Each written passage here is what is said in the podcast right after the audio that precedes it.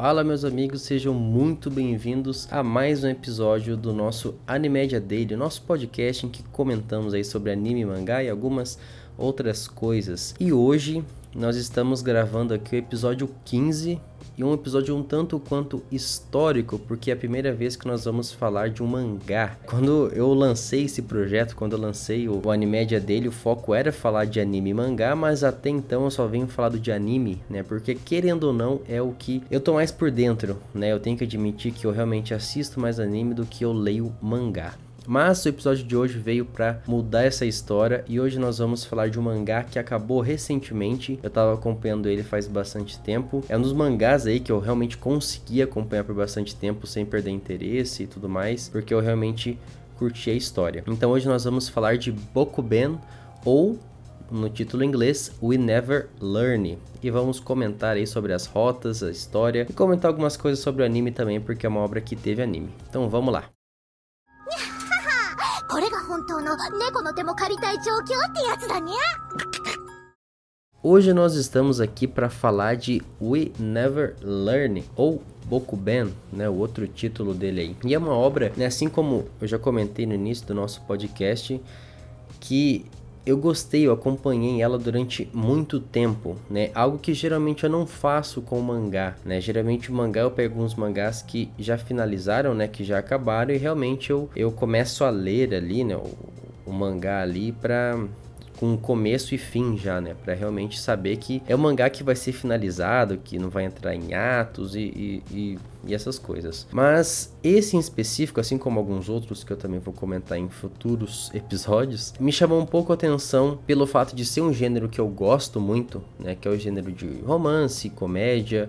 Esse também já é um, um harém explícito, né? Por si só. É, realmente me, prendeu assim um pouco por mais que seja um mangá um tanto quanto enrolado, né, tanto o mangá como o anime sejam obras um pouco enroladas, né, o, eles, é, é, o autor nunca deixou o protagonista é, dizer qual seria né, a, a, sua heroína favorita ali dentro da história. Mas isso não foi ruim, né, e a gente vai comentar isso daqui a pouco do porquê isso não ser ruim. Então a história é basicamente do Yuiga, né, ou Naryuki. Ele é um aluno muito esforçado, né, ele está praticamente no terceiro ano aí do, do ensino médio, se preparando, né, para os vestibulares que vão vir, enfim, toda essa, toda essa história que a gente já conhece. E acontece algumas coisas, obviamente sem dar muito spoiler, né, mas acontece algumas coisas em que ele vira o professor particular ou tutor, né, de duas, é, de duas heroínas é, na verdade, não vou falar que elas são principais, porque nós temos cinco heroínas principais. Então, vou falar aqui só de duas heroínas. Que é a Ogata e a Furuhashi. Que elas são consideradas gênios ali na, nas áreas em que, ela, que elas é, têm o domínio, né, digamos assim. Uma é muito boa em matemática, outra é muito boa em literatura, né, digamos assim. E Só que elas querem atuar em obras diferentes. E aí começa realmente a grande, a grande trama da história, que é realmente o Yuiga aí ajudando elas a, enfim, enfrentar os desafios. E assim vão aparecendo mais e mais heroínas. Assim como a Takemoto, né, que é a Uruka a Asumi e a, a, tão aclamada, né, que é a Kirisu, que é a sensei dele, que vai ser uma das heroínas aí também principais, né? Assim como a gente tinha comentado, são cinco heroínas principais. Então, basicamente, esse é o plot da história e vai ser isso durante praticamente o mangá e o anime inteiro, tá? É basicamente a interação deles estudando, deles passando por diversas situações dentro da escola, né, do colégio ali, é, algumas situações fora, claro. Na verdade, tem bastante situação fora. Mas assim, é basicamente aquele slice of life, né? Aquela comédia romântica ali de, de adolescentes ali no, no colégio ainda. Só que. Só que essa obra tem alguns pontos específicos que fizeram ela ser a obra que é. Por quê? Desde o princípio, igual a gente já tinha comentado, o autor ele nunca especificou qual realmente seria a heroína principal. Né? A gente tinha algum chute, alguma coisa assim, mas as rotas é, sempre caminharam muito sozinhas ali desde o princípio. É, às vezes alguma heroína estava em evidência, às vezes outra estava em evidência, e, enfim, algum, às vezes alguma estava muito apagada, às vezes alguma outra estava muito é, em evidência, né, igual eu já comentei. E, e o autor realmente nunca deu ali uma direção específica para realmente saber se ia ser uma obra harem ou se ia ter a escolha final. Porque a gente sabe que quando existe a escolha final, existe muita briga em relação a isso, porque cada pessoa tem a sua heroína preferida, né? Tem a sua personagem ali preferida. É, e antes da gente comentar, né, qual foi a solução para isso, eu queria comentar que eu não sei se foi a forma como ele ele fez isso acontecer, né, como o autor fez isso acontecer, mas eu vi assim que algumas heroínas, por mais que elas tiveram algumas rotas legais dentro né, do que foi acontecendo, quando elas eram apenas personagens que estavam juntos, juntas ali, né, no que estava acontecendo, elas a, a evidência delas na história, o impacto que elas tinham na história era muito pouco, assim, é, não, não tinha uma não tinha uma presença de palco para você realmente se apegar em alguma heroína. O que aconteceu, né, o que levou algumas pessoas a realmente focarem, né, toda a sua energia na Sensei, que seria ali o romance proibido. Porque as outras heroínas, principalmente a, Ogata, né, assim, nos rankings que saíram, né, de, de referência de heroína, ela sempre estava muito abaixo, ela sempre era geralmente a última ali. Porque eu não sei se foi a forma como o autor foi escrevendo as rotas, em como ele foi encaixando, né, os pequenos acontecimentos ali da história, ela foi realmente ficando de lado, enfim, ela não teve uma personalidade muito legal, enfim. Então, assim, minha visão é que talvez nem todas as heroínas foram tão bem aproveitadas dentro da história. Eu, eu gostei muito, de verdade, é mangá que eu gostei muito, eu não vejo nada assim, é, é absurdo que eu tenho que reclamar de alguma heroína ou outra. É, acho que só realmente a enrolação, né, do, do, do, desse, dessa forma harem da coisa é que foi um pouco delicada ou complicada. Mas fora isso, realmente eu não tenho muito é, o que reclamar da obra. E assim dito, né, assim da gente che chegado até esse, esse ponto aqui, surgiu a, a grande polêmica do final do, ani do, do anime, não, perdão, do, da, da, polêmica do final do mangá, que foi o seguinte: o autor simplesmente resolveu fazer uma rota final para cada uma das heroínas.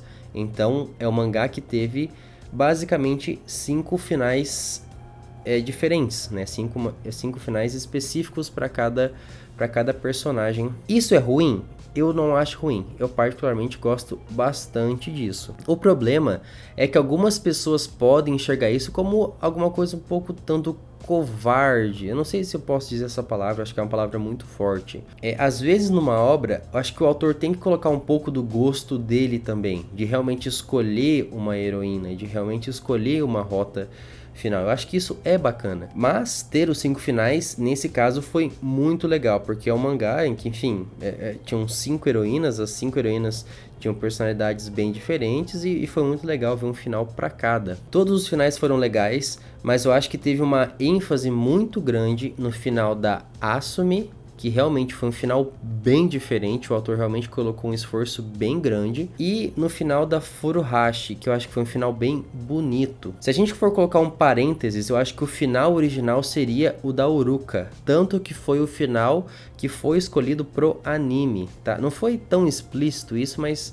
foi o final que realmente teve ali no anime. Eu não sei se vão lançar OVAs, né? Agora que o mangá acabou, falando do, dos finais das outras heroínas ali. Mas assim, se a gente for comentar sobre os finais, eu acho que um dos finais originais seria o da Uruka, que foi a rota 1, né? Que realmente foi bem plausível ali o que, que aconteceu, né? As coisas que aconteceram foi realmente bem encaixado assim, mas eu não acho que foi o mais legal ou o mais emocionante, né, para ser bem sincero. E depois, né, teve o da Ogata, teve o da da Sensei, que foi o último que eu também vou comentar. Mas eu acho que os finais que tiveram mais esforço por parte do autor foi o da Asumi, que realmente é, foi bem diferente dos demais. É, realmente é, foi uma história que, que realmente adicionou, sabe? Pe pegou algumas coisas da história original, digamos assim, né? Algumas relações que eles tiveram ali, em relação a pai, enfim, é, a profissão, e colocou no final, assim, bem diria emocionante, diria também bem diferente assim. Teve o final da Furuhashi que foi bem emocionante. Eles aproveitaram um pouco das coisas que tinham acontecido, né, já no anime para engatar um, né, para jogar um gancho ali, né, da, da, história. Mas foi realmente bem emocionante, foi bem bonito e assim, é, gostei bastante. E comentando novamente sobre a Sensei, que foi a última rota, né, o, último final, digamos assim, que foi da Sensei que representa aquele amor perigoso, aquele amor bandido, né, e que todo mundo ficou é louco para ver logo essa rota, tanto que saiu até uma notícia na Animédia lá sobre, é, sobre essa rota e depois vocês podem ter lá dar uma verificada. Mas aconteceu que eu acho que foi criado tanta expectativa no final dela, né, do final da Kirisu, eu não sei se foi atendido assim. Eu acho que o final dela foi muito é, reaproveitando sobra da história que já tinha acontecido com ela dentro do anime. Ou, perdão, dentro do anime, dentro da história no geral, né? Tanto do anime como do mangá. Então, assim, eles meio que reaproveitaram um pouco da história dela, né? Do que aconteceu e fizeram ela um pouco mais polida pro final, né? Eles, obviamente, correram no tempo, né? Fizeram o, o, Yuiga ficar um pouco mais velho, né? Para não ser aquele negócio muito discrepante, aquele negócio muito em cima da risca ali, de ser um jovem com uma, uma adulta, digamos digamos assim, e fez, é, digamos assim, a coisa dar certo, digamos assim, no final das contas, né, dos dois ficarem juntos. Mas foi um final bacana também, gostei, mas eu não acho que cumpriu tanto a expectativa que tinha em cima, já que era, ela sempre foi uma das heroínas preferidas nos rankings que saía. Né, os rankings que fizeram na revista mesmo, né, que, foi, que era lançado o mangá durante todo o tempo né, de vida dele, ela geralmente ganhava né, a maioria dos, das votações ali dos rankings por causa desse amor proibido mesmo. E a gente sabe que a galera gosta disso, a gente sabe que isso aí faz sucesso. Enfim, foi um final bacana também.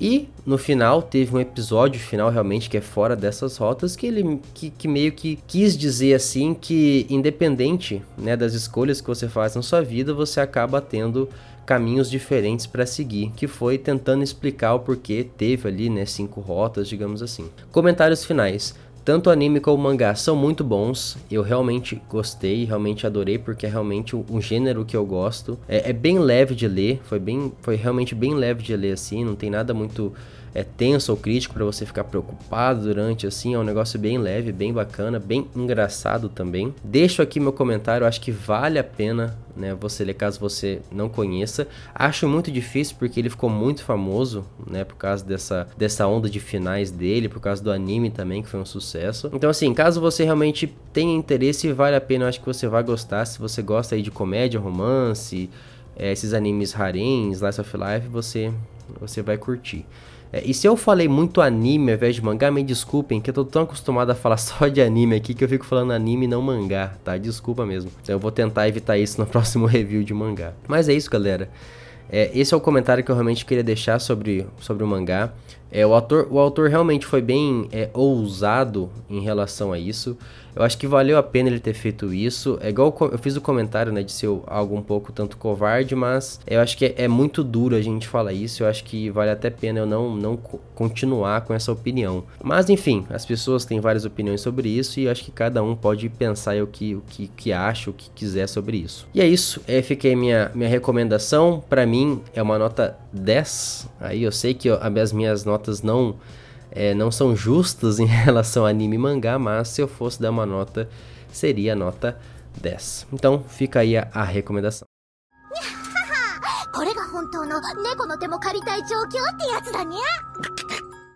E é isso, galera. Eu vou ficando por aqui com mais um episódio do Animédia Daily.